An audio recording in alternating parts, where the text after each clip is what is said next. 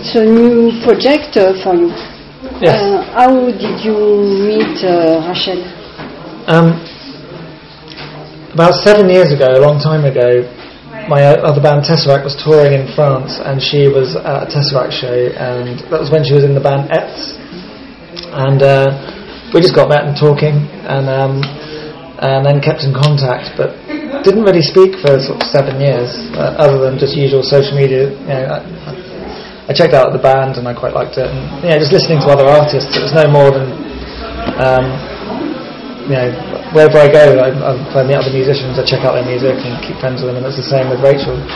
Um, but it was last year when um, John and I, the bass player, had been working on some music, and it needed something else. We, was, we weren't sure what, you know, where it was going, or what, what we were going to do with it.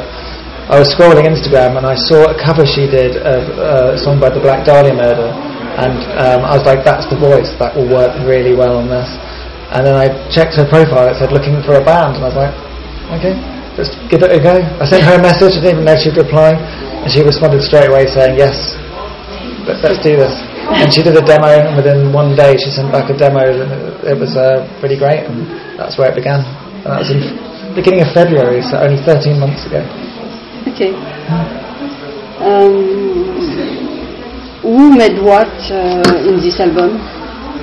Um, it was very much a collective effort. We all worked together on it. Um, uh, John and I, the bass player, we worked on a lot of the music um, initially, um, and then uh, we sent the demos to Rachel. She, um, we did it all online because we were all via email.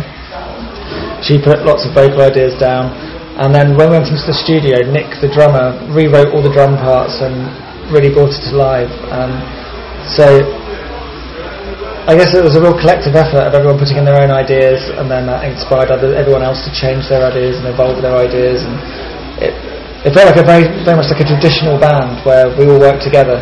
It was great. Um, I saw you will tour with Sepultura in UK. Uh, how it happens? Uh, it's a, a big. Uh, Yeah, we've, we've been very lucky.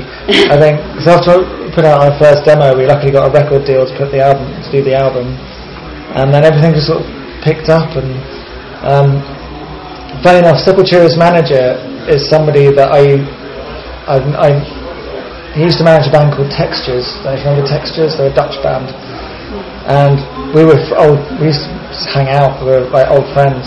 He just dropped me a message saying, "Do you want to open these Sepultura dates?" And I'm like, "Yes."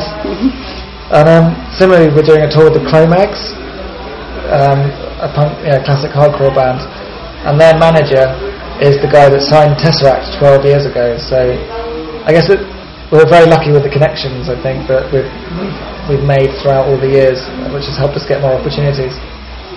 um, 13 songs. Mm. Um, is there a guideline or is No. no? Basically, when we started in February, coming up with our ideas, we put a demo out in May. Then quickly after that, a record label picked us up and they said, "Do an album." And we just went, "Right." And we, we wrote a load of songs, and those were the songs we had. And um, there were still some more ideas, but they were the finished ones. We just said, "Let's do them all." It's a lot, 14. It is, all very short. yes, yes, right. Um, Cage Fight is very different for me from uh, Tesseract. Mm. Uh, is there something you wanted to make? Something more brutal?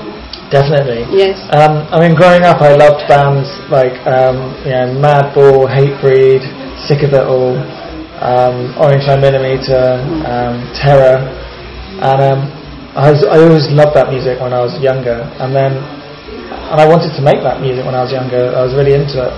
Um, but then I joined Tesseract, um, and then I love that. You know, I love prog too, and I love that style of things.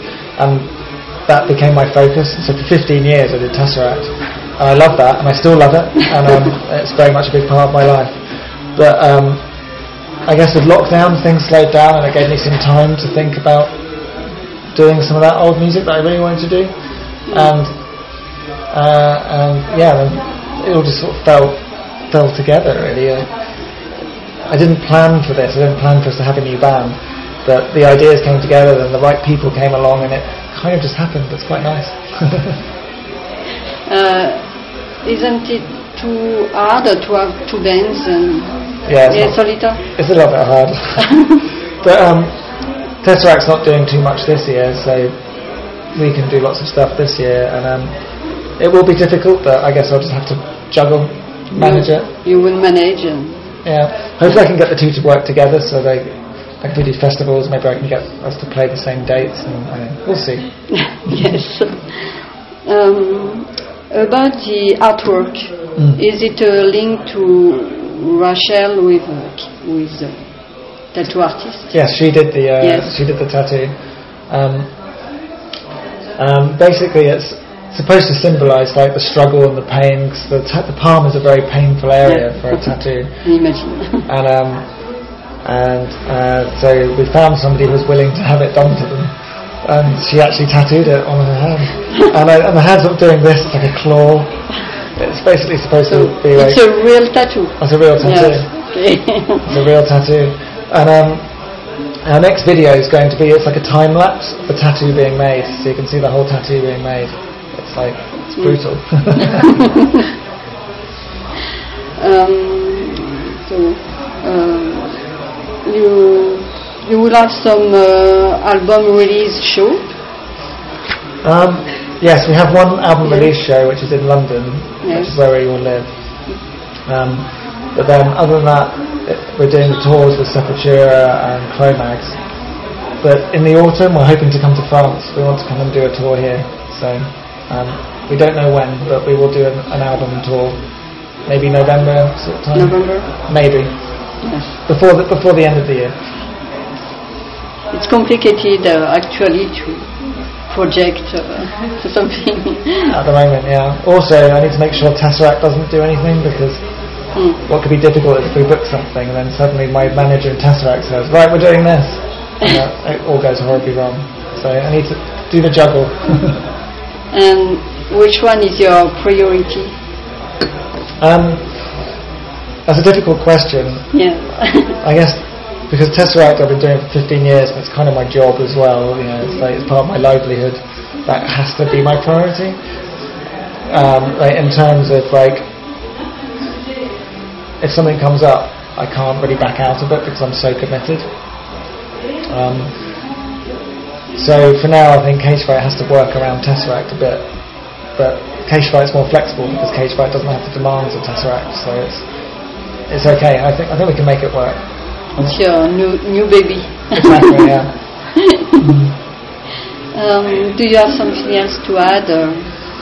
Um, I think um, just uh, please listen to the album, and uh, if you like it, come and see us play when we play in France at the end of the year.